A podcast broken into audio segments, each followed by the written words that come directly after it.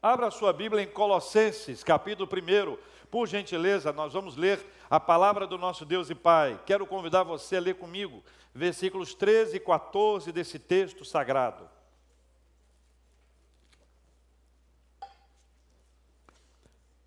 Deus é maravilhoso. Ele enviou Jesus. Ele enviou Jesus para mudar a nossa história. Deus enviou Jesus para transformar completamente a nossa vida. Deus enviou Jesus para nós vivermos uma nova vida na presença dEle. Jesus é maravilhoso. Ele chegou a este tempo de uma forma tão simples, tão singela, de uma forma tão pobre, permitindo que as pessoas se deparassem com uma realidade extraordinária dessa doce presença de Jesus na nossa vida. O texto é Colossenses, tá? Eu vou repetir para vocês. Colossenses, capítulo 1. Não precisa ficar ansiosos. O pastor fala uma vez, conta uma história, fala outra vez. Fiquem tranquilos. Colossenses 1, 13 e 14. Jesus chega, seus pais, ele ainda no ventre, seus pais saem de Nazaré por causa de um recenseamento, aí eles vão para a Galiléia, para a Judéia, deixam a Galiléia e vão para a Judéia, e ali ah, em Belém não havia uma hospedaria e Jesus nasce de uma manjedoura. Tá isso tudo bonitinho, todo mundo conhece. E esse texto traz para nós uma lembrança importante. Ele ele veio por algum motivo muito especial.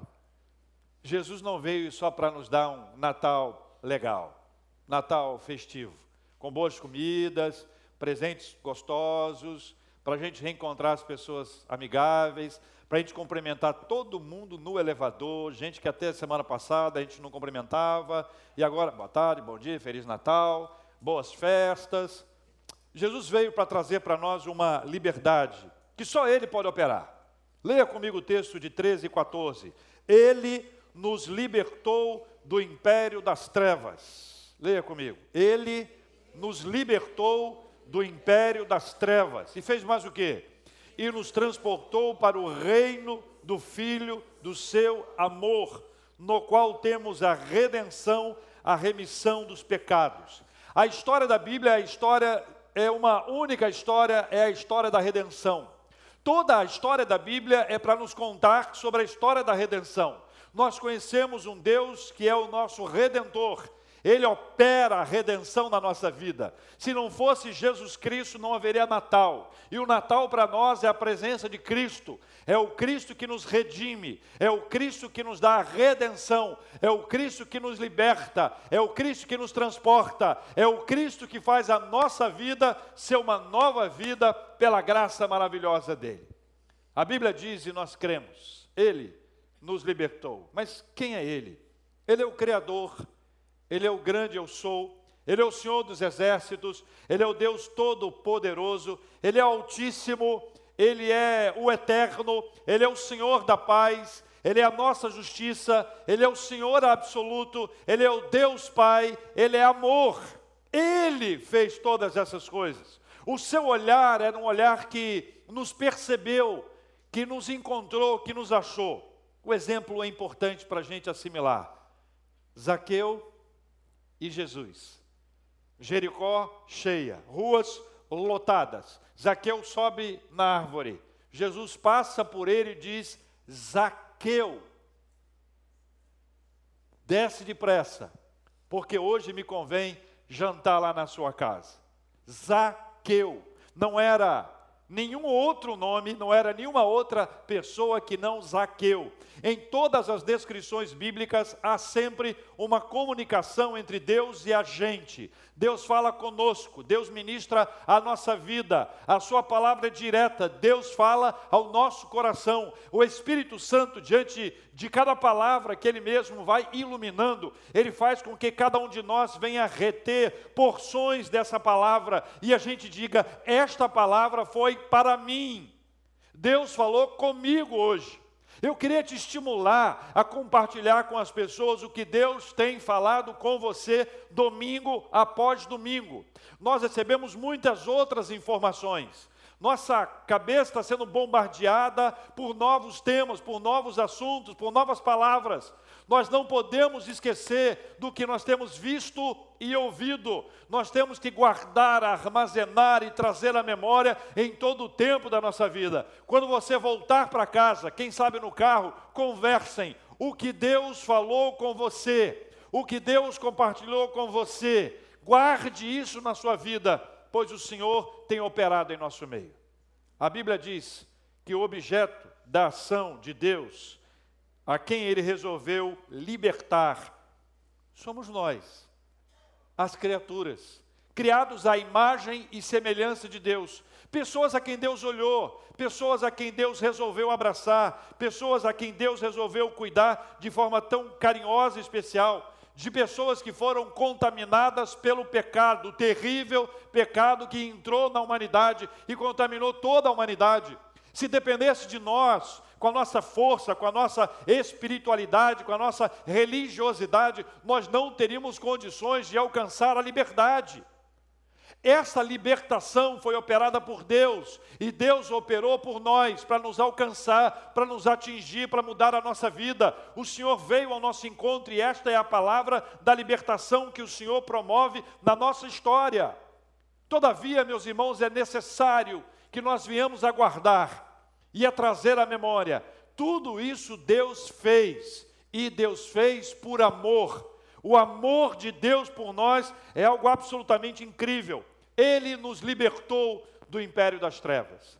Vou ler dois textos de dois excelentes reformadores, cujos nomes estão escritos nos livros de história. O primeiro é Felipe Melanchthon. Ele disse sobre esse assunto: estar em trevas é não conhecer a Deus. Isto é, não vivenciar nem ter a certeza de que ele fica verdadeiramente irado com os pecadores, mas que ele perdoa pecados. De fato, é não saber o que é pecado. Estar nas trevas é não saber o que é pecado. Por isso, a pessoa não discerne os pecados como concupiscência do coração, a ignorância de Deus, falta de temor diante dele ou falta de fé a pessoa só vê os pecados externos. Ela fala de prostituição, ela fala de assassinato, ela fala de adultério, ela fala de roubo, mas não percebe que estar em trevas é não saber o que é pecado, é não discernir a mão de Deus, é não perceber os feitos de Deus.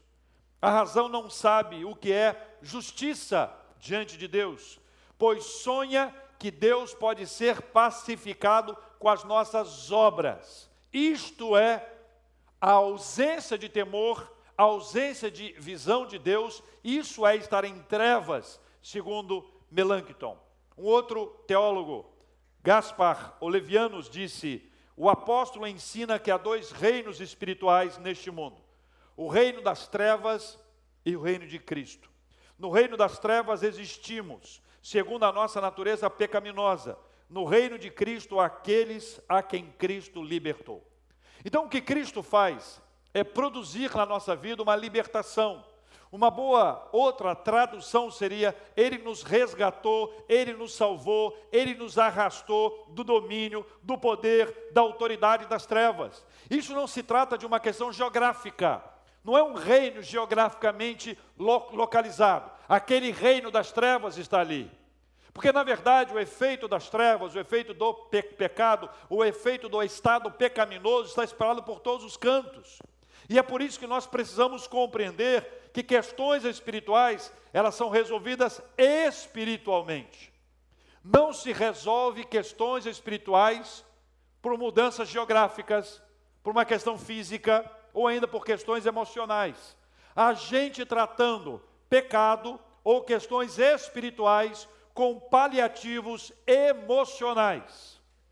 A gente querendo resolver questões profundas do ponto de vista espiritual, com algumas questões muito superficiais, fruto de autoajuda, outras modas que surgem, que chegam e que vão embora, achando que com essas palavras de ordem nós teremos uma vida melhor ou as questões espirituais são resolvidas. Guarde isso com você.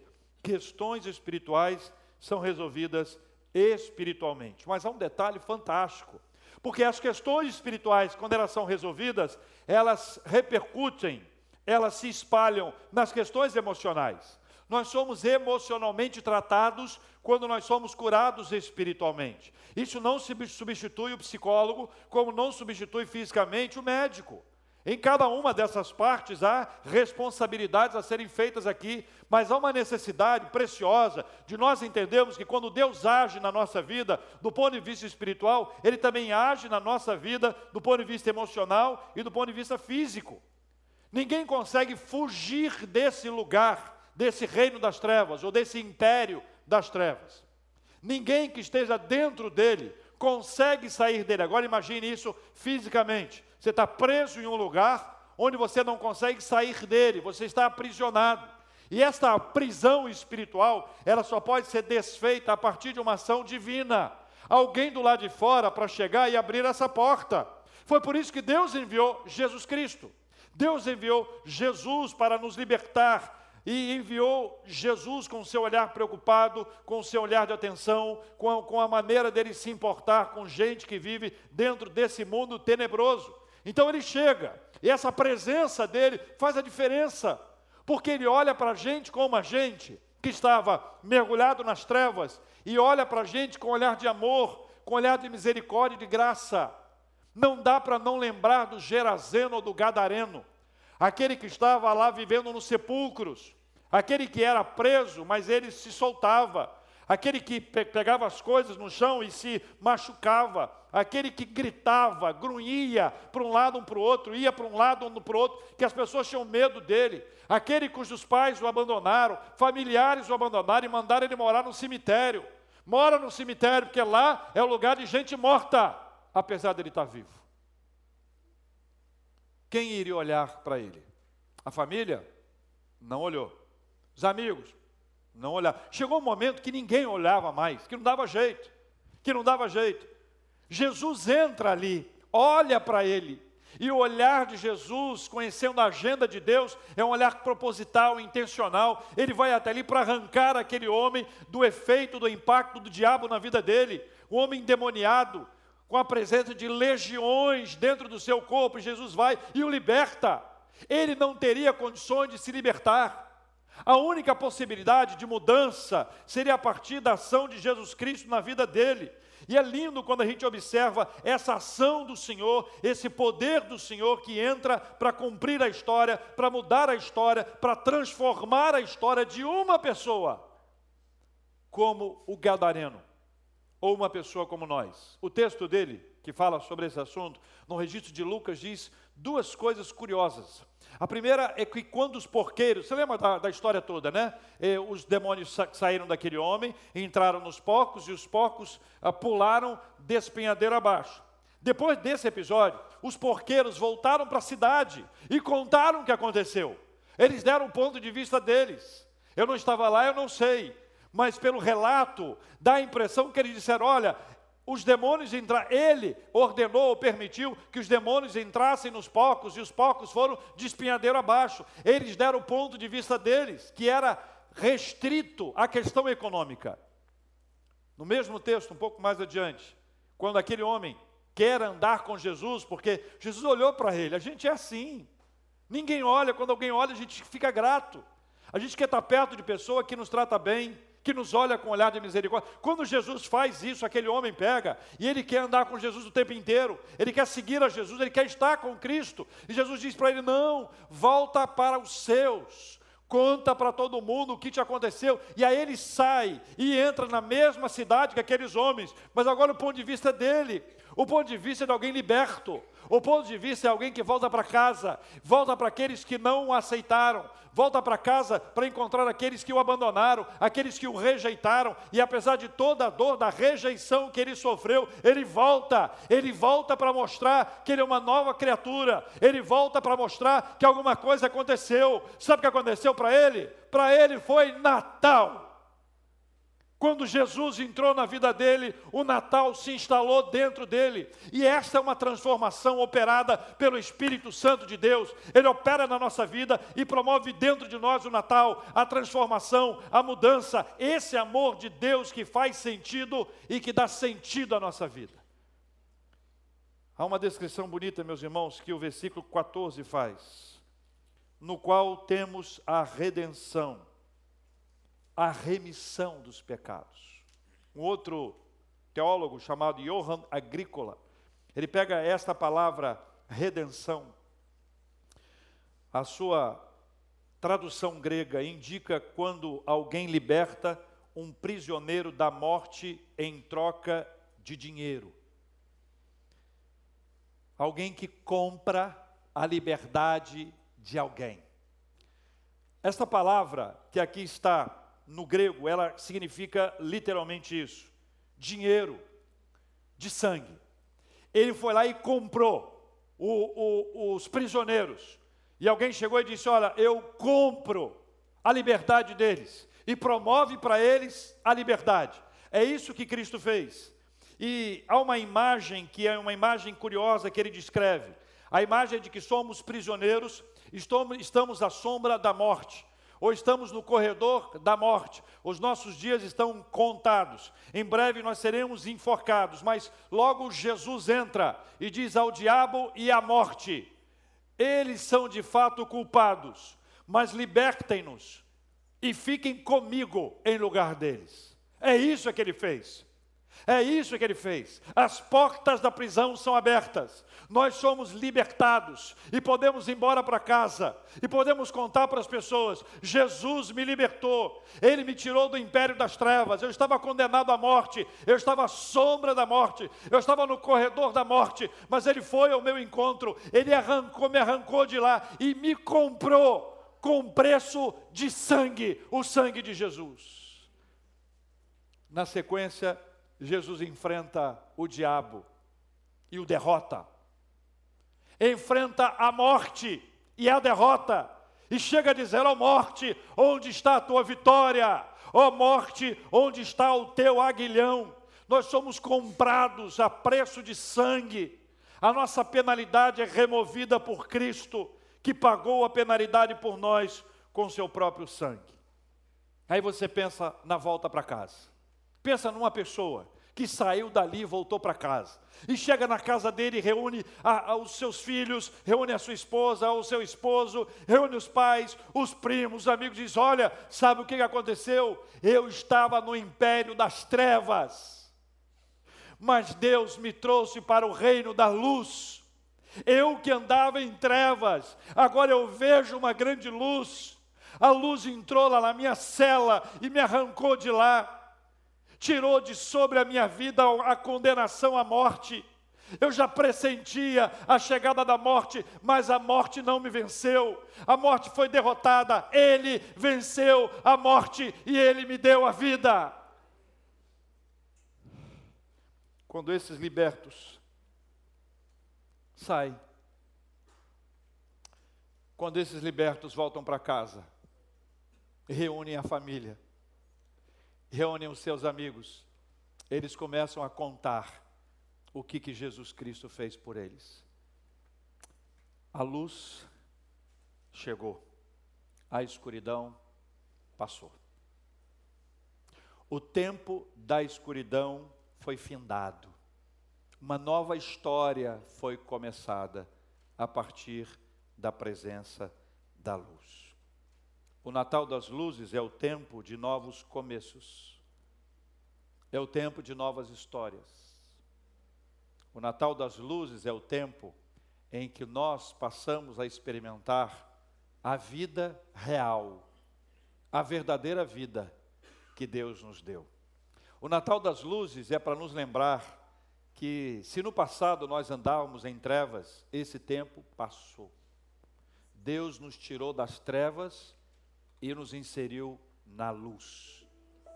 Deus nos tirou do império das trevas e nos transportou para o reino do Filho do seu amor. Olha esta frase: Reino do Filho do seu amor. Reino, Filho do seu amor. Esta frase foi traduzida como ele está e dentro de uma característica para nos fazer compreender reino, do Filho do seu amor. Eu estava preso, condenado à morte, não tinha condições de sair. Deus enviou Jesus, o meu libertador. Jesus foi e comprou a minha liberdade com preço de sangue. O sangue de Jesus me libertou do império das trevas. Eu que andava em trevas, vi essa luz se formando. E é essa luz que, quando eu compartilho com alguém, ilumina aqui, ali e acolá. Esse é o momento das luzes em que vamos vivenciar juntos aqui e agora. Lembrando dessa experiência tão linda e tão especial, quando nós agradecemos a Deus por aquilo que Ele fez na nossa vida. Quero desafiar você, meu irmão e minha irmã, a orar. A orar. Por uma questão muito simples e muito prática e muito objetiva. Agradeça. Agradeça. Peça mais nada. Agradeça. Agradeça a Deus pelo que Ele já fez na sua vida. Agradeça pelo poder do Senhor que se manifestou na sua história. Agradeça pela liberdade que Ele gerou na sua vida. Agradeça pelo seu poder extraordinário que se manifestou e a manifestação do poder de Deus gerou dentro de você luz. O império das trevas, passado. Hoje é luz. E se falta luz, lembre-se: o Natal das luzes é o Natal de Jesus. E Jesus vai iluminar cada cantinho da sua vida, em nome dEle.